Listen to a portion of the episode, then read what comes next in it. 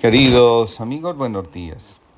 Les comparto la reflexión del día de hoy titulada La belleza de la vida. James Hillman señala que entre los pecados más graves de la psicología, el más mortal está el descuido de la belleza. Escuchando las historias de vida, viendo cómo se resuelven los asuntos en constelaciones familiares o del vínculo y el trauma, se despiertan en el corazón y en el alma sentimientos de admiración. El alma siempre busca caminos para mantenerse a salvo, para protegerse, para ir sintiéndose en sintonía con la vida, pero especialmente para mantenerse en contacto con las fuerzas de la vida. En muchas ocasiones, a la psicología le queda faltando, precisamente, aquello que estudia, alma en lugar de apreciar estéticamente la vida, cómo se desarrolla, incluso en medio de la oscuridad, muchos terapeutas se quedan anclados en la investigación, en la medición de resultados o en la repetición, algo que resulta sumamente doloroso. En el año 2004, después de 25 años de vida de las constelaciones, Bergelinger escribe, cuando observo cómo se han desarrollado las constelaciones familiares desde el primer libro que editó Gunther Weber y cómo se extendieron, no solo aquí, sino también en otros países, de una manera que a veces nos corta el aliento, percibo que detrás de este movimiento actúa una fuerza poderosa, algo bueno que nos ha tomado, a mí y a ustedes, a su servicio. Por eso, lo que estamos haciendo, independiente de aquello que imaginamos que estamos haciendo. Bueno, lo que quiero decir es, este movimiento nos arrastra irresistiblemente. Nadie lo puede detener. Esta fuerza es difícil de resistir y aquellos que desde su pequeña mente piensan que siempre tienen que dirigir todo, no lo entienden. Pero también ellos están al servicio de este gran movimiento porque esta es mi convicción y se corrobora cuando miramos las cosas como son, lo divino o la potencia primaria, esa fuerza que mueve el mundo, a veces quiere el conflicto. Solo nosotros anhelamos la eterna paz en un reino de ilusión donde nos saciamos y nos guardamos inmóviles, estancados. No, lo creativo está siempre en movimiento en contra de las resistencias Recién ante la resistencia lo viviente gana su pleno potencial. A las corrientes de la vida no les interesa evitar el conflicto, más bien lo crea si es necesario para que el orden pueda aparecer en la vida de las personas. Pues bien, muchas personas están más entretenidas en buscar la solución de un problema antes que comprender el servicio a la vida que la situación presta. Los síntomas son una búsqueda de equilibrio. Allí, donde el alma no puede ser ella misma, el conflicto, la enfermedad psíquica o la enfermedad mental, física están a su servicio. Así, lo podemos contemplar en la película del prodigio. Jace Hillman dice, detrás de un síntoma de una pérdida de equilibrio hay algo más. El mismo autor dice, un síntoma es un fenómeno que brilla, que pide ser visto no investigado.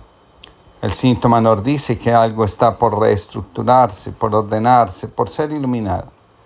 El síntoma, dice Hillman, puede llegar a ser la expresión de un llamado que no nos atrevemos a desatender. En la ciudad de Cafarnaún, el sábado entra Jesús en la sinagoga a enseñar. Estaban todos asombrados de su enseñanza, porque les enseñaba con autoridad y no como los escribas.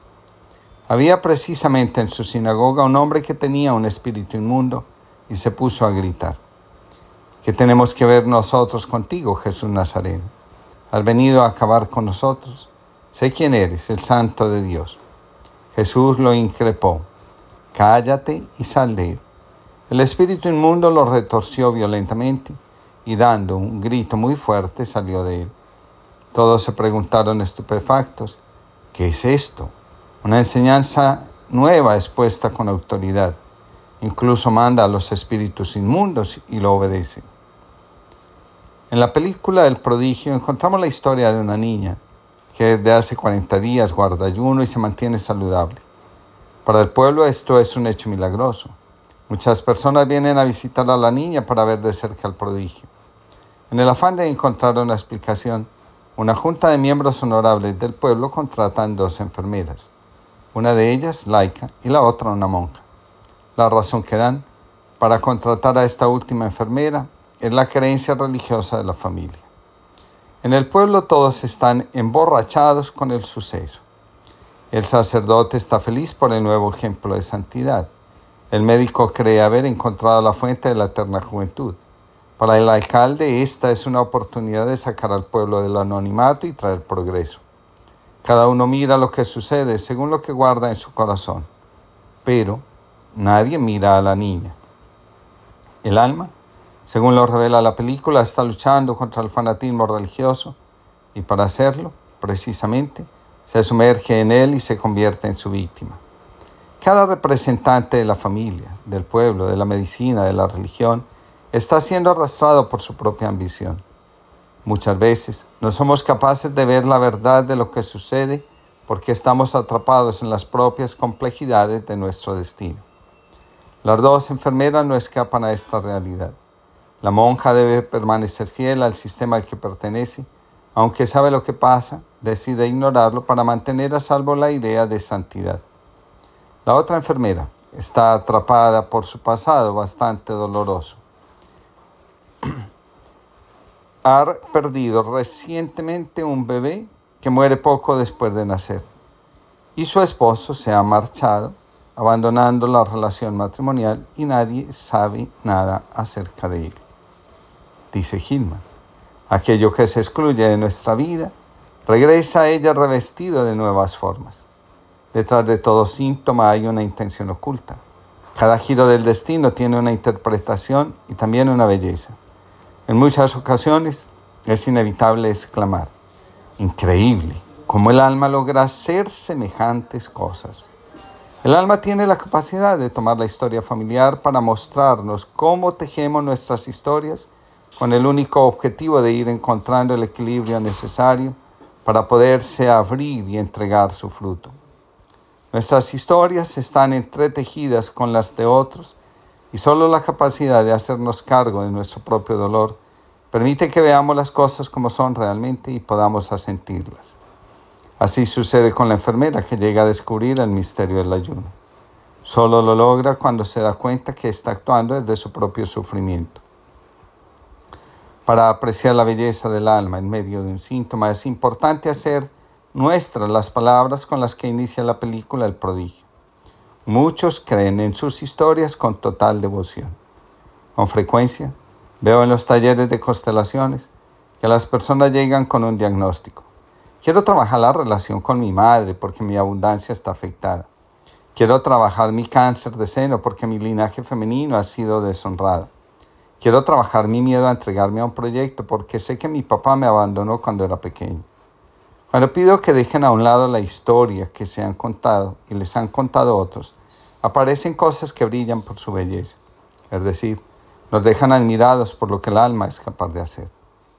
Pues bien, la protagonista de la película comienza a ayunar para evitar que su hermano mayor, que murió por una enfermedad, no arda eternamente en el fuego del infierno. A través del ayuno, ella quiere ser un puente de salvación. Las creencias religiosas que sustenta el pueblo y la familia dan fuerza al ayuno. La verdad escondida es que a los nueve años la protagonista es abusada sexualmente por su hermano, quien le dice que ella es su doble amor, hermana y esposa. Incluso celebran un ritual de matrimonio entre ambos. Después del ritual el hermano enferma y muere. La niña siente que es su culpa por todo lo sucedido. Ana revela el oscuro secreto que ha estado ocultando. Su hermano, cuya muerte pesa tanto en su conciencia, abusó de ella durante años y cree que ella es la única que puede salvar su alma. Lip, la enfermera, convoca al grupo de clérigos que supervisan la observación y revela la verdad. Sin embargo, los padres de Ana no admiten nada, aceptan la muerte de su hija y se aferran a sus creencias religiosas. Pues bien, Aquello que parece santo puede esconder un sentimiento profundo de culpa y vergüenza, y detrás de aquello que no encaja en nuestras formas puede haber un esfuerzo por individuarse para tomar el camino que la vocación exige. El discernimiento es una tarea fundamental.